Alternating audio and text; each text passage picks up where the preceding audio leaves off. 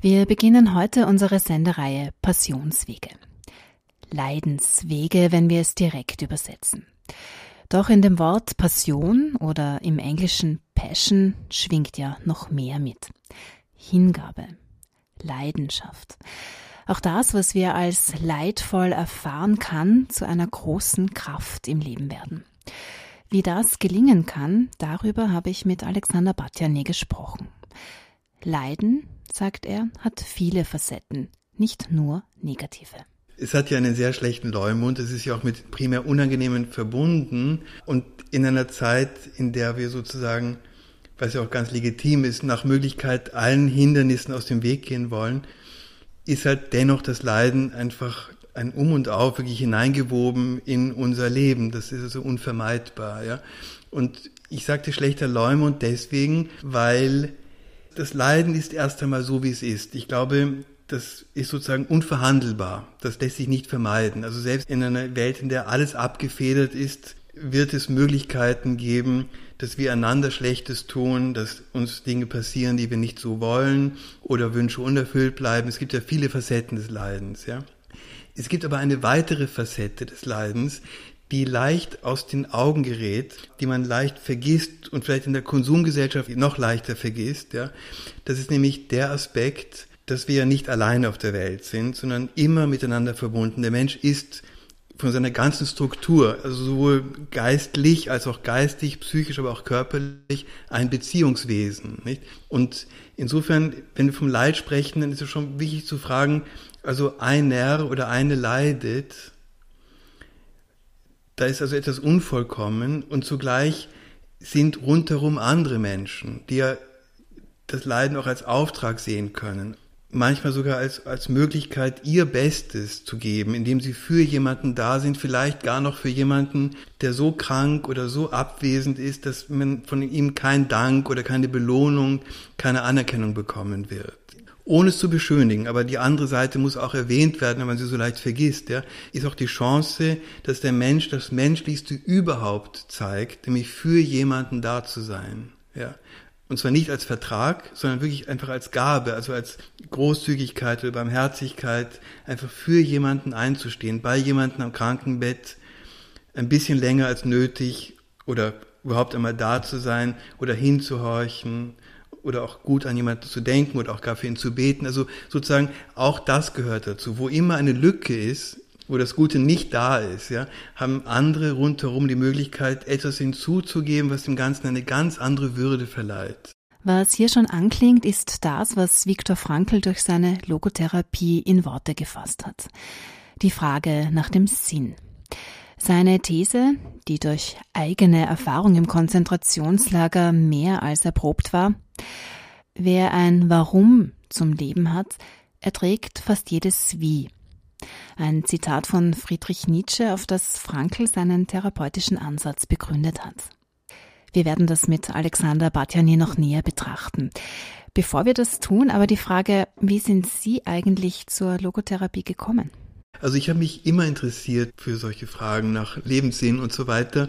Und wie ich nach Wien gekommen bin und hier studiert habe, kursierten unter uns Studierenden Audiokassetten. Das war Adorno und Fromm und der Dalai Lama und eben auch Viktor Frankl, ja. Und die haben wir alle untereinander geteilt und kopiert und so weiter. Und von Frankl gab es damals eine Kassette mit dem Titel die Jugend vor der Frage nach dem Sinn. Ja.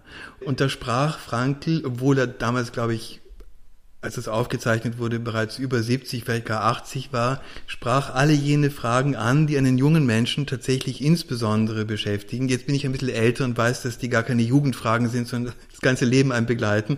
Nämlich nicht nur die Frage, wie lebe ich so, dass es mir gut geht, sondern wie lebe ich so, dass ich Antwort geben kann oder Antwort gebe auf die Frage, wozu ich gut bin, wozu ich überhaupt da bin, ja, und wie ich meine Freiheit auch verantwortlich nutze, wie ich meine Fähigkeiten einbringe und mit meinen Schwächen so umgehe, dass sie nicht mir und anderen schaden oder dem Leben und der Welt schaden und so weiter.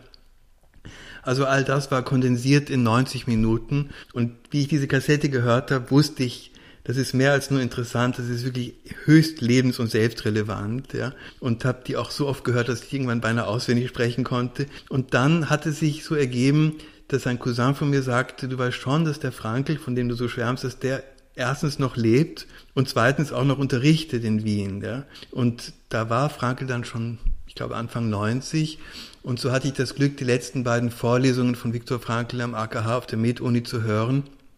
Und das war natürlich etwas Besonderes, weil das einfach sehr glaubwürdig war. Frankl konnte im höheren Alter sehr schlecht sehen. Er hatte eine Makuladegeneration und war, wie gesagt, einfach ein älterer Herr und irgendwo eine ganze Verkörperung dieses alten Stefan Zweigschen Wiener jüdischen Arzttums und Philosophentums. Es war schon recht insgesamt beeindruckend, aber es war vor allen Dingen sehr glaubwürdig. Und am glaubwürdigsten, glaube ich, denke ich, fand ich, dass Frankl, wie gesagt, alle diese Inhalte, die er da präsentierte, hatte er wahrscheinlich schon hunderte, vielleicht tausende Male gesprochen. Er ist ja mehrfach um die Welt gereist und Vorträge gehalten und so weiter. Und dennoch hat er das mit einer solchen Begeisterung getan. Ja? Also nach sicher 50 Jahren, Hunderten und Tausenden von Vorlesungen, hat er diese eine gegeben, als wäre es die erste oder auch die letzte. Ja? Also sprich mit einer unglaublichen Begeisterung, und einem hohen, hohen Willen, auf die Zuhörerschaft einzugehen. Ja. Und ich habe dann Viktor Frankl einen Brief geschrieben und mich einfach bedankt als unbekannt und obendrein gar nicht so guter Student, aber ich wollte mich einfach quasi bedanken, weil ich ahnte, dass das für meinen weiteren Lebensweg Bedeutung haben würde. Also so so tief ging das damals schon, ja. Und das hat sich auch bestätigt. Also und der Brief wurde zwar nicht brieflich beantwortet, aber eines Tages und zwar ich glaube eine Woche später rief mich seine Frau an die Elli Frankel, und meinte, ja, Herr Batjan, ich wollte Ihnen sagen, gegenüber von der Marianengasse, von unserem Wohnhaus, da war früher ein Optiker, gehen Sie dorthin und sagen Sie, Professor Frankl schickt mich. Ja, und also gut, ich bin natürlich am selben Nachmittag hingegangen und sagte, Professor Frankl schickt mich und der Optiker sagt, Moment, Moment, und holt unter dem Tresen hervor, also drei, vier Bücher von Frankl, die er sehr freundlich signiert hatte, mit allen guten Wünschen weiterzumachen. Ja, und das habe ich dann auch gemacht, ja.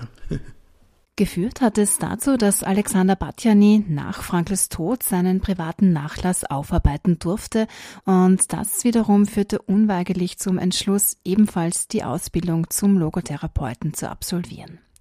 Seine Lehrerin war Elisabeth Lukas. Die mittlerweile 81-Jährige ist eine der bekanntesten Nachfolgerinnen von Viktor Frankl und selbst Autorin zahlreicher Bücher. Ja, wie habe ich Professor Lukas erlebt?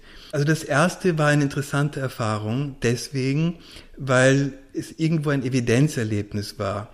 Wenn man Viktor Frankl und Elisabeth Lukas vergleicht, sind das zwei sehr, sehr unterschiedliche Menschen.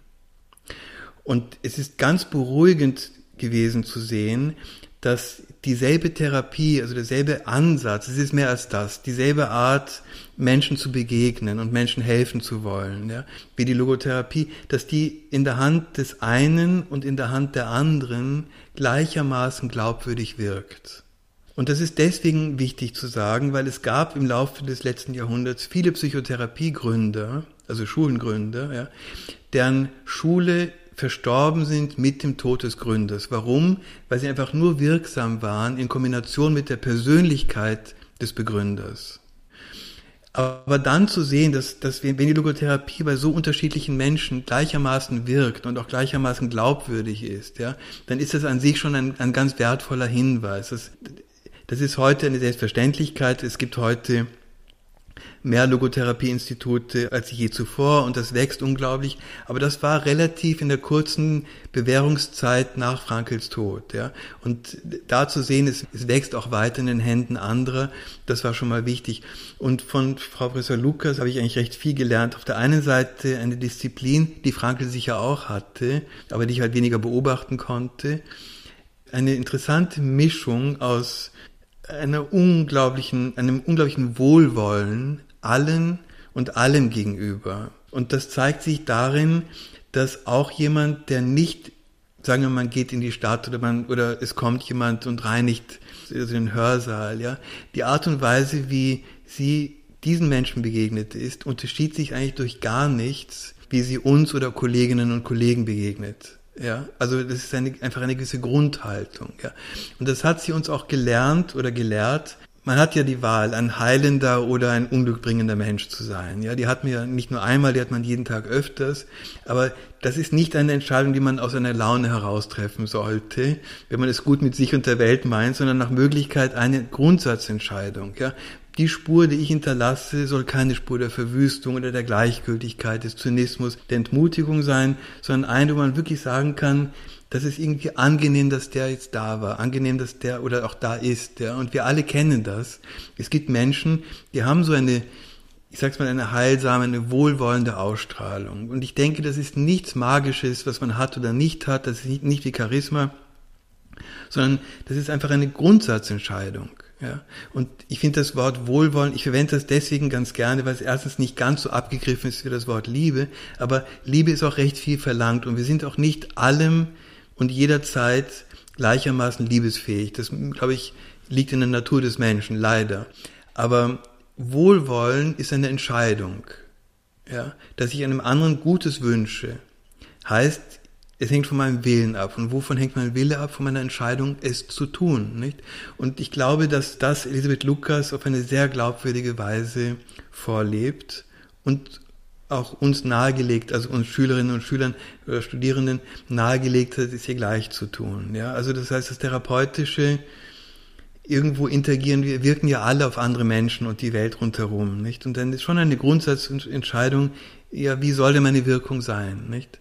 Der Wunsch, etwas Heilsames in unsere Welt zu bringen, hat Alexander Batjani und Elisabeth Lukas auch zu ihrem aktuellen Buch motiviert. Es heißt, die Welt ist nicht heil, aber heilbar. Was schön ist und was auch ein bisschen das Entstehen, das ist jetzt das zweite Buch hier über all die Jahre und es sind schon eine ganze Menge, um die 20, glaube ich, na mehr, 23 Jahre, habe ich mit ihr Kontakt gehalten und nachdem sie keine E-Mail und all diese modernen Dinge verweigert, äh, schreiben wir uns noch ganz altmodische Briefe, also sprich man greift zur Feder oder halt zum Stift und schreibt dann den Brief und bringt ihn zur Post. Und da ist über all die Jahre sehr, sehr, sehr viel, ange hat sich sehr viel angesammelt. Und irgendwann dachte ich mir, es gibt noch eine ganze Menge Fragen, die man auch in der Gegenwart beantworten muss. Es hat sich ja doch einiges geändert. Franklin ist 97 verstorben.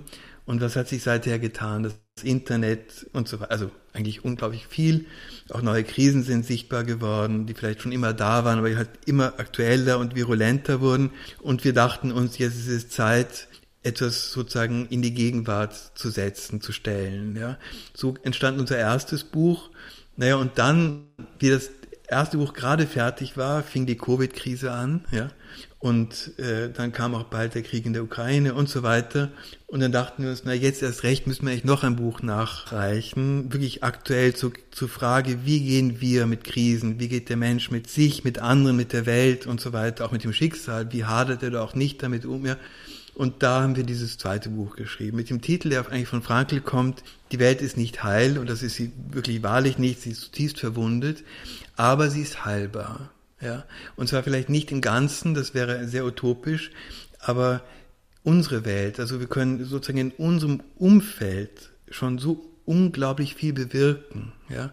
Entweder tätig oder manchmal auch schweigend, einfach da sein für jemanden oder mit jemandem oder auch durch, durch gute Gedanken oder Intentionen oder ich sagte schon auch durch das Gebet, man kann schon sehr viel Gutes in die Welt hineinreichen, dass wenn man es nicht tut, fehlt es, ja. Und ich weiß, dass das vielleicht ein bisschen, ja, sehr liebevoll und so weiter klingt und manche werden sagen, wenn sie Zyniker sind, das liegt doch nach heiler Welt, aber naja, wenn wir diesen Glauben nicht haben, wer soll ihn denn sonst haben, ja. Also, das ist irgendwo, der Mensch hat Ideale, und es ist eine eigene Frage, woher er die eigentlich hat, warum er eine Idee der Gerechtigkeit und der Liebe und der Barmherzigkeit hat, weil viele Vorbilder sieht man ja nicht in der freien Natur. Ja?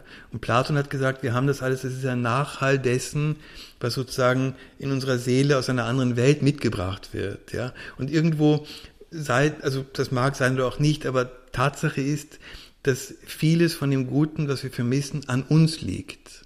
Ja, und das wollten wir mit dem Buch ein bisschen zeigen. Also so viel zur, zur Heilbarkeit der Welt. Zumindest ist ein Heilungsauftrag an uns da.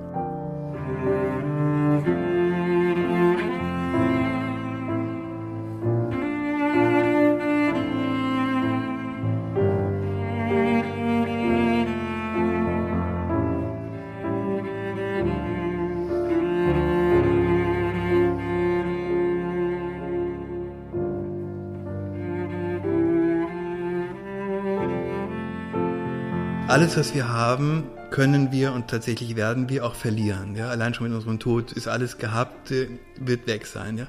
Aber was wir sind, das bleibt an uns. Also man kann es quasi nicht weglegen. Und Verantwortung kann man auch nicht verlieren. Wir sind verantwortlich. Und jetzt ist die einzige Frage, die, nicht, die sich stellt, nicht ob, sondern wofür. Und mit einem Male ändert sich dann der Blick auf die Welt ganz ordentlich, ja, weil man dann auch nicht mehr wegschauen mag und kann eigentlich und sich nur noch fragt, was von dem, was quasi hier offen, was zu tun ist, ja, wessen nehme ich mich an? Wofür bin ich jetzt verantwortlich? Wo bin ich auch geeignet, mich einzubringen? Ja? Und dann schauen wir in eine Welt, in der etwas ganz Erstaunliches geschieht. Also bevor Corona kam zumindest, muss man sagen, es ging uns wahrscheinlich noch nie so gut und noch nie war der Mensch, zumindest mal jetzt in Europa und in den reichen Nationen, so wirtschaftlich und auch sozial abgesichert, ja. Und äh, so viele Möglichkeiten gab es auch noch nicht, ja, wie heute. Also allein schon das Internet und jetzt noch KI und so weiter. Wir haben unendlich viele Möglichkeiten. Ja. Wir wissen auch viel mehr über die Psychologie, wie der Mensch funktioniert und was ihm vielleicht Erfüllung schenken könnte. Und dann bleibt die große Frage, ja, warum ist er dann so unglaublich unglücklich? Und das ist auch verblüffend. Ja. Warum ist er so unfassbar mitleidslos geworden? Also sprich, warum fällt es uns so leicht, an Leid, ich meine, während wir sprechen, verhungern Menschen. Das ist ja, jedes Jahr ungefähr neun Millionen. Ja. Und wir haben die Möglichkeiten, das alles zu ändern. Es ist jetzt nicht mehr so wie früher, wo man einfach zuschauen muss und sagen, es ist halt Leid da. Es ist immer auch sehr viel behebbares Leid da. Ja. Also so viel ist da im Argen und so viel, da ist so viel Bedarf da auf der einen Seite und zugleich sind da andere, die sich fragen, ja, wozu bin ich gut, wo, wo ließe ich mich einsetzen? Und diese beiden losen Enden zusammenzuführen, zum Beispiel, ja, das wäre etwas, was wir mit dem Buch erreichen wollten. Also ist nicht, dass wir jetzt ein Therapeutikum in die Welt setzen. Wir wollten eher nur sagen, ihr habt alle die Schlüssel oder viele zumindest die Schlüssel in der Hand, ja, für euer eigenes Glück. Das ist eine Sache, das ist vielleicht leichter, aber auch um sich denen zuzuwenden, die unsere Unterstützung brauchen.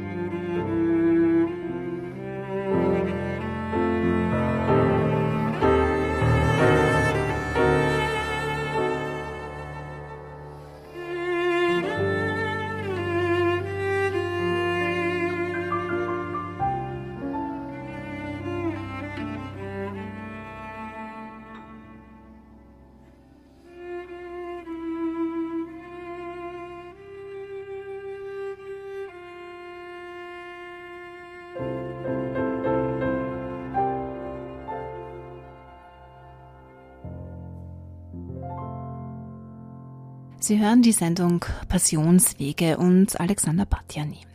Gemeinsam mit Elisabeth Lukas hat er ein Buch geschrieben mit dem Titel Die Welt ist nicht heil, aber heilbar. Damit das keine Utopie bleibt, sondern Wirklichkeit wird, braucht es jeden und jede einzelne von uns. Wir sind eingeladen, die übliche Frage einmal anders zu stellen. Nicht warum passiert dir oder mir etwas Leidvolles und dann beim Hadern bleiben, sondern wie kann ich darauf reagieren? Was könnte ich tun? Wie kann ich wirksam werden? Der erste Schritt, um mit einem Problem einen sinnvollen Umgang zu finden, ist anerkennen, dass es ein Problem gibt. Nicht ausweichen. nicht davonlaufen, sondern mich der Realität stellen. Das erste, was übrigens auch erstaunlich entlastend sein kann, ja, ist, wenn man sich eingesteht, dass momentan etwas im Argen liegt, etwas nicht gut ist, ja. Das fällt erstaunlich vielen Menschen nicht so leicht und würde sie zugleich unglaublich entlasten, wenn man zum, also das gilt für Unglück auf vielen Ebenen, ja, dass man einmal anerkennt, das ist die jetzige Gemengelage, so sind die Dinge jetzt. Also das ist momentan die Gegebenheit. Und wir erleben das immer wieder, auch im Trost übrigens, ja, dass man, wenn man ein gutes Gespräch führen möchte, entweder mit sich selber oder mit jemand anderem, dem man irgendwie beisteht, ja, dass man ihm nicht gleich sagt, es wird schon werden oder hab keine Angst, was meistens ein, ein angstauslösender Satz ist, sondern sagt, ich sehe, dass du leidest oder man kann dir auch das selber sagen, ja, es ist momentan schwierig. Das ist ganz interessant, da gibt es sogar auch neuerdings Forschungsarbeiten dazu, nennt sich toxische Positivität, ja, nämlich die Idee, dass man auf die Frage, wie geht es dir, eigentlich erwartungsgemäß sagen sollte, mir geht es gut, ja. Und leider haben wir das oftmals so internalisiert, dass wir sozusagen weglaufen vor dem, was aber auch vor uns liegt. Und wenn man leidet, dann ist es ein unglaubliches Diskrepanzerlebnis zwischen einem erlebten Soll, es sollte einem gut gehen, ja, es, es tut es einfach nicht. Wenn man sich oder anderen sagen kann, schau, ich sehe, dass du leidest, oder ich sehe für mich, dass diese Situation eine schwierige, eine Herausforderung ist, ja, dann ist sie einmal benannt man selber nimmt quasi einen anderen Kompass zur Hand. Man weiß jetzt, es hat keinen Sinn, so weiterzugehen und weiter zu, sich zu navigieren, als wäre alles in Ordnung, wenn es eben nicht in Ordnung ist, ja. Und das hat auch etwas mit Behutsamkeit sich und anderen gegenüber zu tun, dass man sozusagen eine wahrhaftige Bestandsaufnahme macht, ja. Man kann am Leiden ohne dies nicht vorbeigehen, zumindest nicht auf Dauer, ja. Oder mit Herausforderungen. Und wenn man sie einmal benannt, anerkannt, auch akzeptiert hat vielleicht, ja, nicht gleich, aber nach einer Weile, dann kann man von dort aus sozusagen auf neue Ufer, dann kann man da neu aufbrechen und sagen, und jetzt, jetzt weiß ich, dass ich da bin, das ist sozusagen jetzt auf der Landkarte der Ort, auf dem ich mich befinde, und von hier aus schaue ich nach Auswegen, wenn es welche gibt, oder nach Tröstung, wenn welche notwendig ist. Durch das Anerkennen dessen, was ist, schaffe ich mir also Raum, der Sinnmöglichkeiten stiftet. Genau, also das ist sozusagen auch das Grundmodell der Logotherapie und ich glaube mittlerweile, dass das nahezu jede Weisheitslehre eigentlich auch sagt, ja, mit anderen Begriffen. Aber es ist de facto so, wir unterscheiden und ich glaube, man kann einfach unterscheiden alles das, was ist im in einem Menschenleben in zwei Bereiche. Es gibt einmal das, was unabänderlich ist. Frank nennt das den schicksalhaften Bereich. Das ist erstens alles, was bis jetzt geschehen ist. Die Vergangenheit lässt sich ja nicht ändern. Ja. Hingegen ist die Zukunft offen. Und dann gibt es bestimmte Umstände, Erkrankungen oder auch Glücksfälle. Es ist ja auch das erstaunlich, dass manche Menschen, und da gibt es so erschütternde Studien über Menschen, die im Lotto gewonnen haben und was deren Leben schiefgelaufen, also was da alles schiefgehen kann, das ist ja auch schicksalhaft sozusagen, dass man jetzt auf einmal eine, in einer großen Fülle materiell lebt, aber eine, umso größer wird die innere Leere sichtbar und verführt einen auch zu falschen Handlungen. Also sprich, es gibt einen schicksalhaften Bereich, und da ist eben das, was wir gerade festgestellt haben als Realisten, das nehmen wir jetzt mal so zur Kenntnis, ja. Und das ist schon ein großer Schritt. Das ist schon etwas Großes, Reifes auch irgendwo, ja. Und als reifer Mensch muss man ja realitätstauglich sein, ja. Ja, aber jetzt kommt die zweite Seite und das ist eine andere Wirklichkeit, die ist nämlich noch ungeschrieben. Das sind die Möglichkeiten, sprich der Freiraum des Menschen. Und der Freiraum alleine ist schon einmal etwas Großes, den anzuerkennen. Man muss aber auch sagen, dass nicht alle Möglichkeiten, die jemand hat, sinnvolle Möglichkeiten sind. Und ich denke da tatsächlich an Frankels, zumindest von mir besuchte letzte Vorlesung am AKH. Und ich hatte ein paar Freunde mitgebracht, damit sich diese Menschen anhören. Und einer von denen fragte, am Ende konnte man Fragen stellen, Frankel, was er denn denkt über das Konzept der Selbstverwirklichung. Ja. Und das war in den 70er Jahren modern, aber es ist eigentlich auch heute auch noch. Und Frankl hat eine sehr schöne Antwort darauf diese Frage gefunden. Er sagte nämlich, dachte kurz nach und dann sagte, ja, Selbstverwirklichung, ich habe nur eine Bitte an Sie. bitte verwirklichen Sie nicht alles, was in Ihnen schlummert, sondern nur das, was es wert ist, verwirklicht zu werden. Es ist von Sokrates berichtet, auch wenn es anekdotisch ist, dass er recht früh gemerkt hat, dass er ein hohes rhetorisches Talent hatte, sehr intelligent und sehr schnelle Auffassungsgabe hatte. Und das sind alle Zutaten, dachte er sich, um ein guter Trickbetrüger zu werden in Athen und alle, um ihr Geld zu bringen. Ja. Oder jemand, der dieselben Fähigkeiten einsetzt, um eben ein Philosoph und Lehrer zu werden. Ja. Wir wissen, wie er sich entschieden hat, aber es wäre beides möglich gewesen. Und daher die Aufforderung, verwirklichen Sie bitte das an sich, was es wert ist, wirklich zu werden, das kann man auch ausdehnen auf die Welt und die Wirklichkeit und sagen, von den vielen Möglichkeiten, die da sind, sollten einige besser nie Wirklichkeit werden. Ein unfreundliches Wort, eine Lieblosigkeit, die Idee, dass wenn ich jetzt leide, alles andere egal ist, jetzt ist nur noch mein Glück, was zählt, komme was wolle und egal was die Kosten sind, ja. Oder eben die Fähigkeit oder die Möglichkeit, etwas auszuwählen, von dem ich sage, es ist gut, wenn es in die Welt kommt. Und das geht bis zum letzten Augenblick, ja. Vielleicht ist da noch etwas, was getan werden soll, irgendwas noch, was in meine Lebensernte eingebracht werden soll, wo es einfach schade wäre, wenn es nicht Wirklichkeit würde. Wie gesagt, wenn ich einmal hinnehme, akzeptiere, ja, zur Kenntnis nehme, dass, jetzt mal für den leidenden Menschen gesprochen, dass die Situation jetzt sozusagen mich irgendwo einschränkt und vielleicht meine Zeit begrenzt ist, ja. Wenn ich das einmal akzeptiert habe, dann fällt mir der Blick in den Freiraum viel leichter, ist viel ehrlicher. Ich sehe wirklich auf mein Leben, ja, was ja bis zuletzt gestaltbar ist, ja.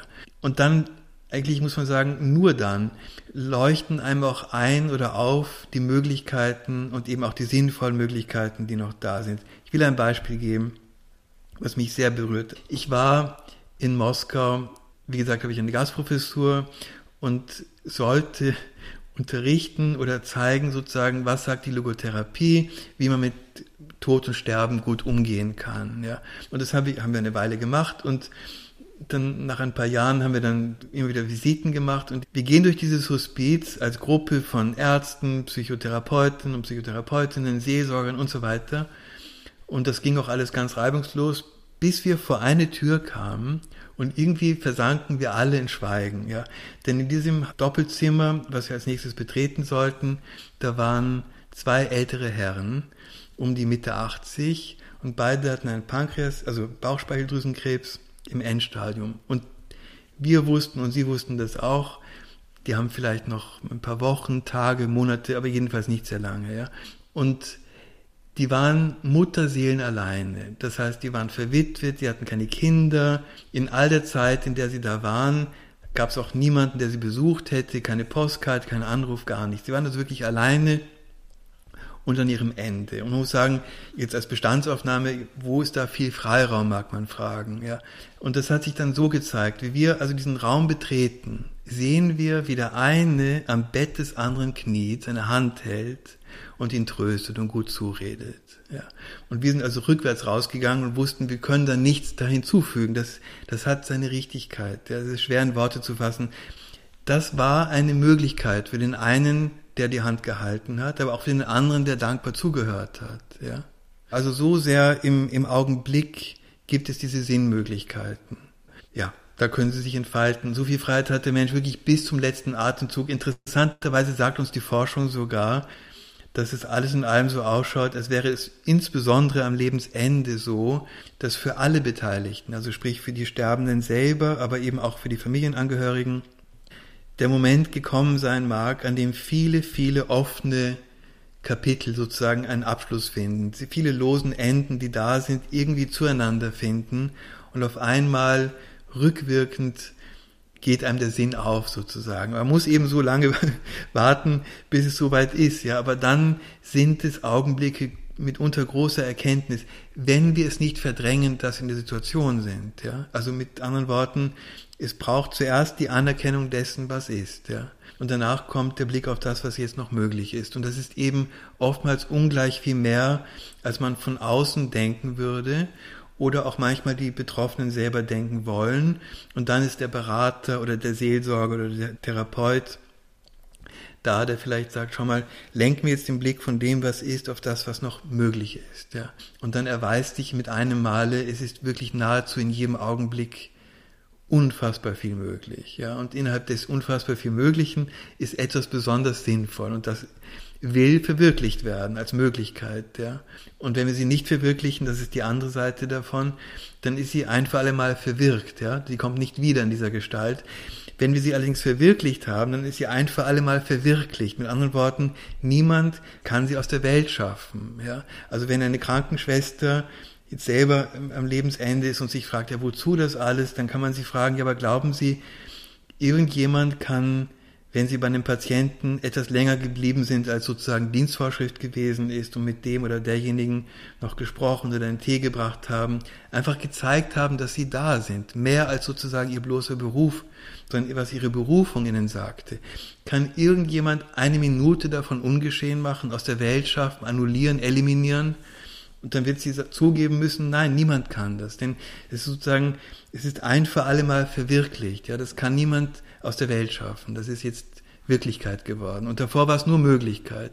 Und ich weiß doch, wie auch Frankl, apropos, in seiner, ich glaube auch letzten oder vorletzten Vorlesung sagte, dass vielleicht der junge Mensch sagen wird, er hat noch viele Möglichkeiten vor sich. Und der alte Mensch wird darauf antworten, ja, aber ich habe nicht Möglichkeiten in einer dubiosen und fragwürdigen Zukunft. Keiner weiß, wie lange wir haben, oder? Sondern der ältere Mensch hat Wirklichkeiten. Und die sind unverlierbar geborgen. Also die sind nicht unwiederbringlich verloren, die sind unverlierbar geborgen. Die sind Wirklichkeit geworden, die sind in der Wahrheit, wenn man so möchte. Also das ist jetzt Teil der, der Geschichte. Essentiell zur Verwirklichung von Sinnmöglichkeiten ist die Tatsache, dass der Mensch ein Beziehungswesen ist. Er ist darauf ausgerichtet, in Gemeinschaft zu leben. Sinnvolle Selbstverwirklichung ist aber kein Ego-Trip, sondern auf ein Miteinander ausgelegt. Also worauf ich auch hinleuchten möchte, weil es momentan seltener geschieht, es war in den 70er Jahren viel moderner, ist die Tatsache, dass wir heutzutage schon sehr vereinzelt leben. Also sprich, vielleicht eine kleine Familie da ist, wenn überhaupt so viel da ist, ja, und vielleicht ein bisschen aus den Augen verlieren, dass wir von der gesamten Struktur her, also rein anthropologisch, sozusagen menschenkundlich gesagt, ja, ist der Mensch geschaffen für andere und andere für ihn. Ja? Also wir sind zwar eigenständige Individuen und so weiter, aber jeweils mit offenen Händen und mit einem Blick, der nach außen geht und einem Gehör, das nach außen reicht und so weiter. Ja? Und ich glaube, dass wir manchmal, insbesondere muss man das der Psychologie vielleicht beinahe vorhalten, dass immer auch in der Selbsthilfeliteratur geschaut wird, wie werde ich, also wie wird man glücklich, wie zieht man sich quasi aus dem Groß der Menge heraus und wird jemand, ja, und vergisst dabei, dass wir eigentlich immer jemand sind. Und zwar für andere, mit anderen, also ich und du, Martin Buber, oder? Und ich denke, dass dieser Aspekt heutzutage vielleicht stärker, gerade in der Vereinzelung der Großstädte, etwas mehr betont werden soll. Und in dem Buch erwähne ich verschiedene Initiativen. Es gibt also ganz unterschiedliche. Es gibt das Cenacolo in, also Medjugorje, auch im Burgenland gibt es eine Gruppe von Menschen, die eigentlich wirklich verloren gewesen sind, ja. Also an Drogen und, und viele Fehlentscheidungen, also in eine echte Sackgasse geführt haben.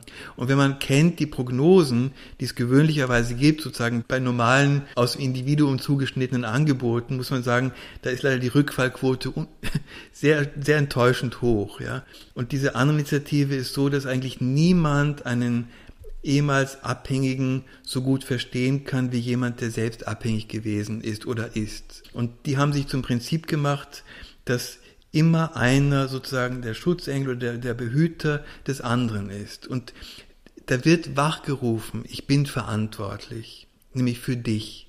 Und indem ich dir helfe, wachse ich auch selber, oder? Also in dem Moment, wo jemand eine Aufgabe hat, wo jemand weiß, wozu er aufsteht und wo, warum er schlafen geht und wozu er sich ernährt und, und wozu er auch sich im Leib, also gesund hält, ja, dann haben wir eine ganz, wir sind in unserem eigentlichen Element und unser eigentliches Element ist nun einmal der Dialog, ja. Wir sind auf andere hin oder auf anderes hin ausgerichtet, ja.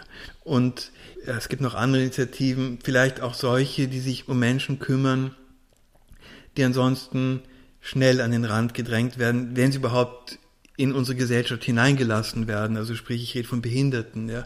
Und ich erwähne Camp Hill, das war von einem jüdischen Arzt, Karl König, der selber flüchten musste unter der NS-Zeit und dann im Norden Schottlands ein Dorf gebaut hat für all, also für wiederum Geflüchtete, für Menschen, die unter Hitlers Euthanasieprogramm gefallen wären, also vordergründig eingeschränkte Menschen und so weiter. Und der sagte sich und er wusste eigentlich aus innerlich getragen, ja, es gibt ein sinnloses Dasein nicht. Es gibt nur Lebensumstände, die so unmenschlich sind, dass sie einem Menschen, der vielleicht eben vordergründig eingeschränkt ist, die Möglichkeit nehmen, auch sinnvoll Teil der Gesellschaft, der Gemeinschaft der Menschen zu sein. Ja? Und daraufhin haben die eben Bauernhöfe gegründet. Das gibt's heute überall auf der Welt, ja? also auf jedem Kontinent. Und das war damals besonders, denn es gab eben diese beiden, es gibt diese beiden Türen zum Leben. Das eine ist die Geburt, das andere ist der Tod.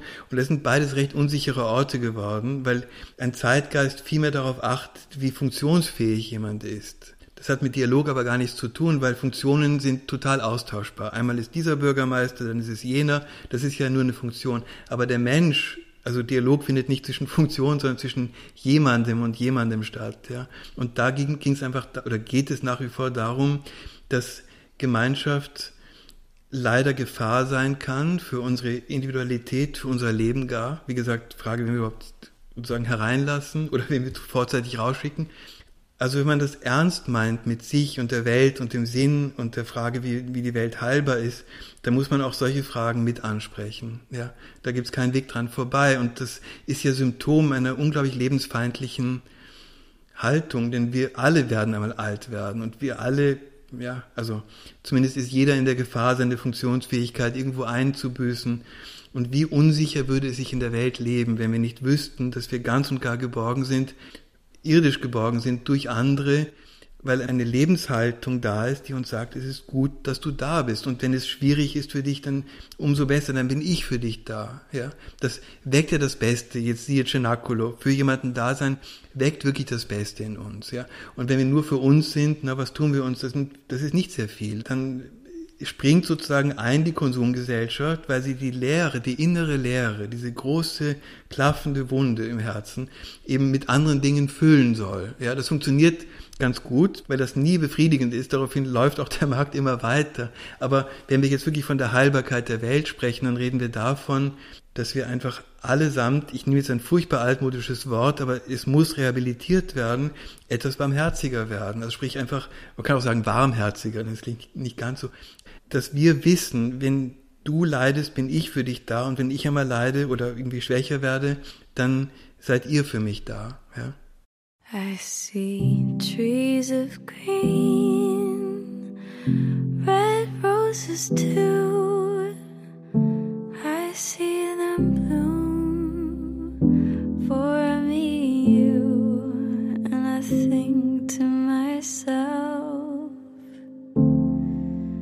What a wonderful world.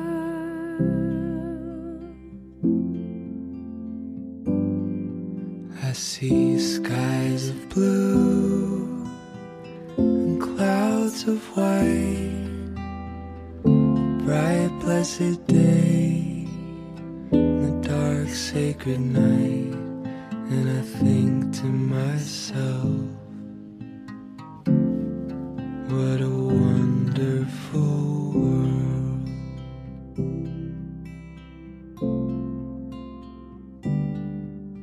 The colors of the rainbow, so pretty in the sky,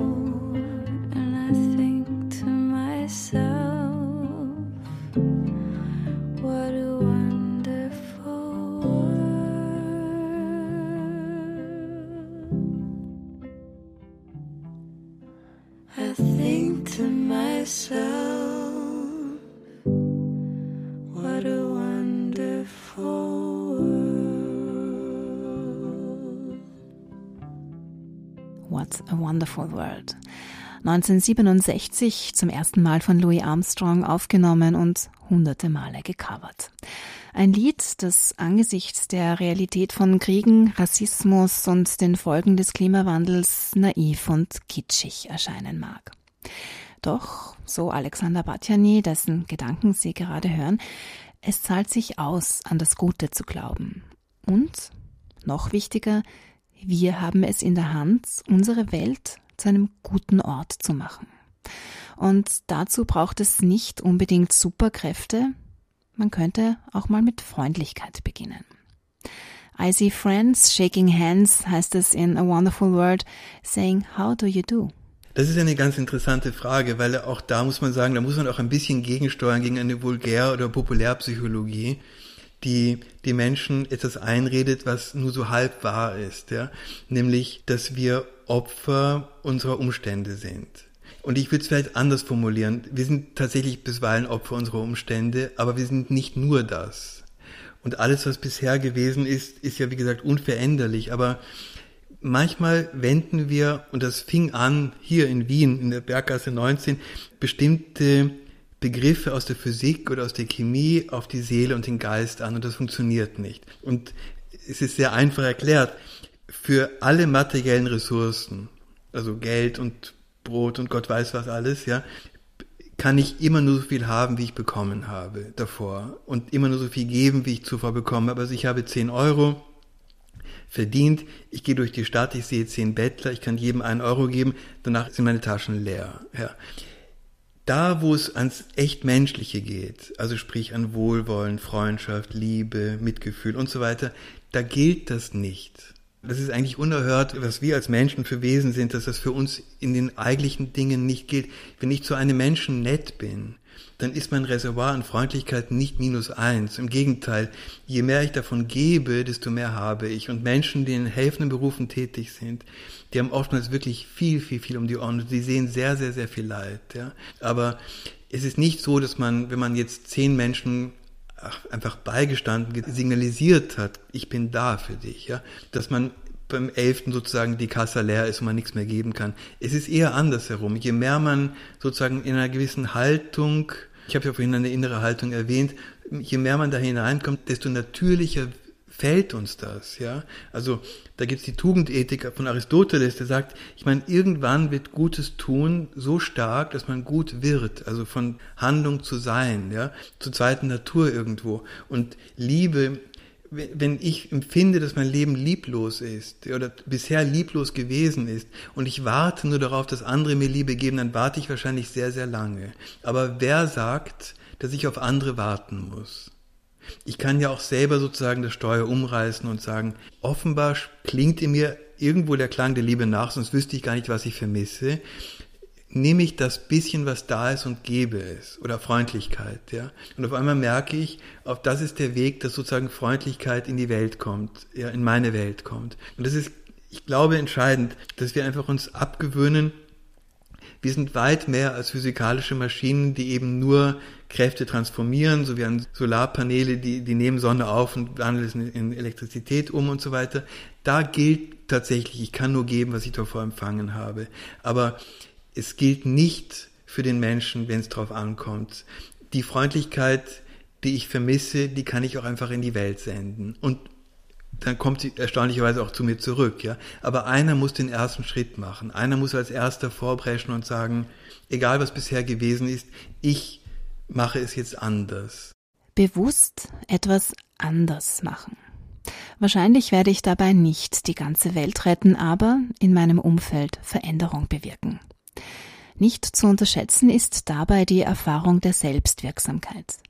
Ich kann im Kleinen etwas gegen Leid und Not unternehmen. Ich bin nicht hilflos und ohnmächtig, wie es uns die vielen Bilder aus Fernsehen und Internet oft vermitteln.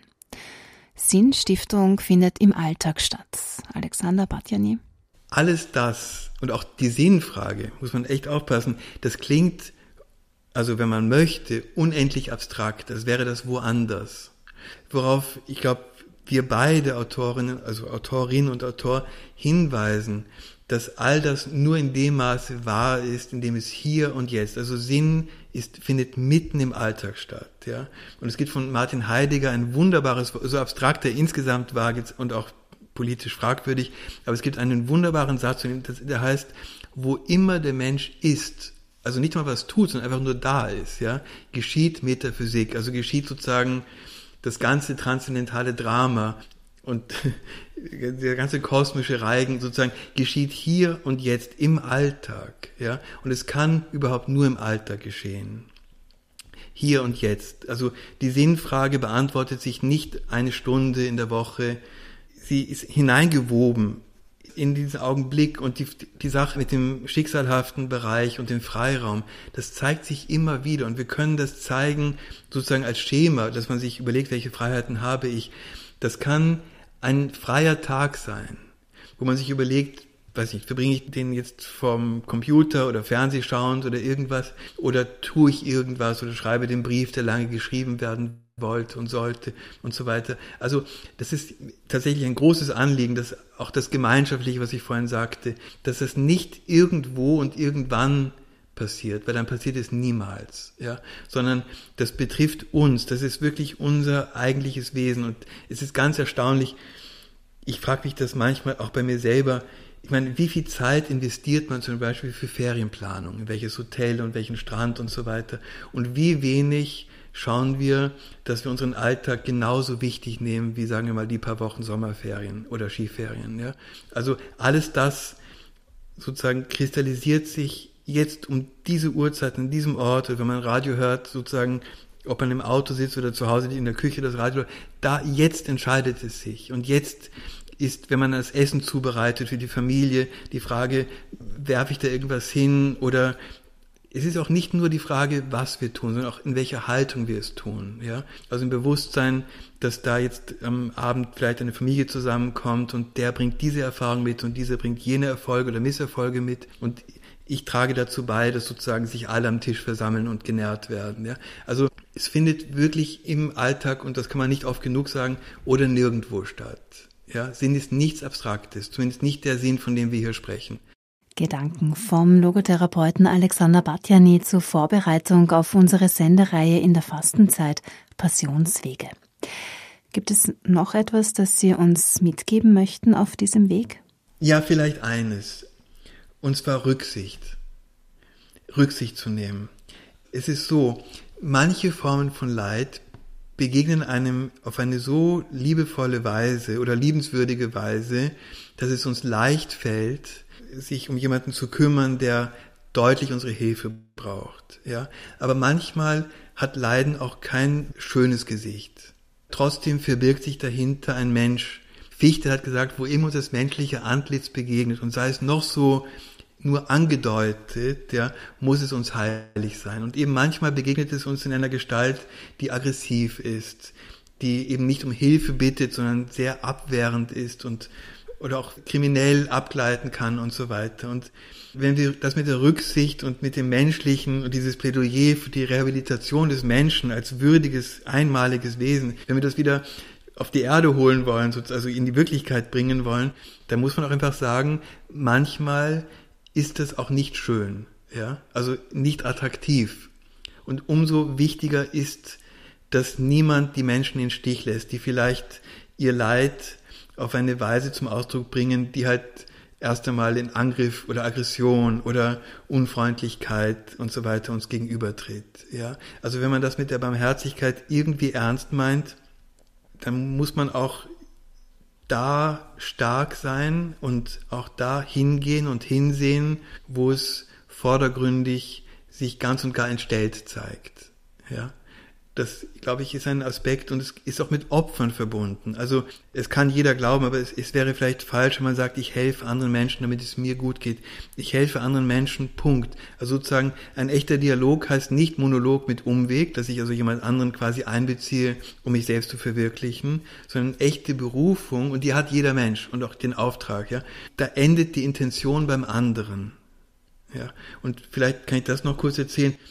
Martin Heidegger, ich habe ihn ja vorhin kurz erwähnt, der war einmal in Wien und hat Viktor Frankl besucht und war einfach interessiert aus verschiedenen Gründen. Wie gesagt, äh, der hat ja auch einiges falsch gemacht, politisch, aber wie auch immer, war in Wien und wollte so unbedingt diesen Viktor Frankl treffen und kennenlernen. Ja. Und dann, Frankl kam gerade aus Australien zurück und es gibt ein ganz witziges Foto, wo der Martin Heidegger vor dem Haus in der Mariannengasse steht, mit einem Bumerang in der Hand. Und ich habe also die Frau Dr. Frankl gefragt, warum bitte? Und dann sagt sie, ja, weißt du, der Bumerang, den hat Viktor Frankl dem Martin Heidegger geschenkt, aus Australien mitgebracht. Ja? Und jetzt kann man sich denken, warum schenkt ein Wiener Psychiater einem deutschen Philosophen, Existenzphilosophen, einen australischen Bumerang? Und dann hat sie mir das erklärt. Wir, also ich zumindest dachte lange Zeit, Sinn und Funktion des Boomerangs ist, dass man ihn wirft und er kommt zu einem zurück. Ja. Aber wenn man in Australien ist, sagen die Leute Blödsinn. Der Boomerang hat eine Aufgabe, das ist ein Jagdinstrument. Und da hinten läuft in der Prärie irgendein Geschöpf und das will man gerne jagen, also erlegen, und wirft den Boomerang auf Genickhöhe.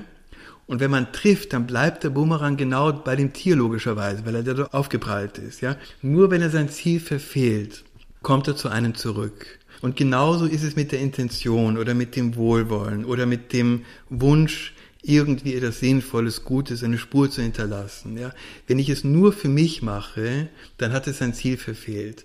Wenn sozusagen die Intention, die Aufmerksamkeit, die Behutsamkeit, die Achtsamkeit beim anderen landet und dort ankommt, die gebe ich also ihm oder ihr, ja, dann hat sie ihr Ziel erreicht. Der Rest ist nur ein barocker Weg der Selbst, also um, umwegereicher Weg, eigentlich mich selbst zu meinen. Das macht vielleicht glücklich, aber es erfüllt den Menschen nicht im Innersten. Ja? Also jemand, der seine Berufung als Arzt wahrnimmt, um sich selbst zu verwirklichen, oder als Psychotherapeut für sich selber, hat sein Beruf verfehlt. Ja? Weil man ja gar nicht im Dienst steht dem anderen, sondern eigentlich am Dienst des eigenen Ichs. Ja? Also das vielleicht noch ergänzend, Rücksicht und die Frage, wie sehr ist man auch bereit, das ein oder andere sinnvolle Opfer zu bringen für jemanden, der uns gerade wirklich ja vielleicht auch beinahe entstellt gegenübertritt und trotzdem oder gerade deswegen Mensch ist und irgendwie muss man den Menschen quasi wieder herausbefreien aus der Krankheit, dem Leid und so weiter. Ja. Es gibt von Dostoevsky einen wirklich wunderschönen Satz, der das viel besser und viel kürzer, der sagt nämlich, einen anderen Menschen lieben oder wertschätzen heißt, ihn so zu sehen, wie Gott ihn gemeint hat. Ja. Das heißt eben hinter die Fassade der Krankheit zu blicken, hinter die Fassade auch der vielen Fehlentscheidungen, die jemanden vielleicht wirklich in die Sackgasse gebracht haben, zu blicken und ganz beim anderen zu bleiben. Noch einmal, wir sind Beziehungswesen und das heißt, wir sind auch Bindungswesen. Also sprich, wir können jenseits der Fassade auf den Menschen schauen. Ja. Alexander Batjani. Er leitet das Viktor Frankl Institut in Wien, hat eine Professur an der katholischen Pazmani Universität in Budapest und ist Autor bzw. Herausgeber von über 15 Büchern. Zuletzt erschienen ist Die Welt ist nicht heil, aber heilbar, schwierige Lebensphasen meistern im Tiroler Verlag. Geschrieben hat er es zusammen mit der Logotherapeutin und ebenfalls erfolgreichen Buchautorin Elisabeth Lukas. Und ihr geben wir das letzte Wort in dieser Sendung. Gerade das Alter, schreibt sie am Ende des Buches, ist die Phase der zu leistenden Abschiede. Deshalb mein Appell, es sollte bei Zeiten gelernt werden, schmerzliche Abschiede mit Bravour auszuhalten und als das zu begreifen, was sie in Wirklichkeit sind, nämlich Spiegelbilder eines Stücks gewährter Seligkeit. Ist es nicht herrlich, einen Enkelsohn zu haben, der sich in Abständen bei Oma oder Opa meldet? Ist es nicht ein ungeheurer Vorteil, in einem Land zu leben, in dem bei Bedarf Sozialdienste wie Essen auf Rädern zur Verfügung stehen? Und war es nicht eine lustige Zeit mit dem Kanarienvogel, mit dem man so manche einsame Stunde geplaudert hat? Ja, mein Gesprächspartner, und da gehe ich mit Ihnen vollkommen konform. Jetzt sind wir wieder bei der Heilkraft der Dankbarkeit angelangt. Von welcher Seite aus wir uns ihr auch annähern, stets ist sie es, die mit seelischen Wundpflastern winkt. Deshalb möchte ich schließen mit einem klugen Spruch von Francis Bacon. Nicht die Glücklichen sind dankbar, es sind die Dankbaren, die glücklich sind. Elisabeth Lukas. Und bevor noch einmal die Melodie von A Wonderful World erklingt, diesmal gespielt vom WDR Funkhausorchester, noch ein Hinweis auf die nächste Folge der Reihe Passionswege. Da hören Sie die Schauspielerin und Moderatorin Adriana Zartl. Sie erzählt über den Kampf gegen die Krebserkrankung ihres damals erst dreijährigen Sohnes. Nächsten Samstag an dieser Stelle. Alle unsere Sendungen finden Sie zum Nachhören auch als Podcast auf Spotify oder über unsere Website radioklassik.at.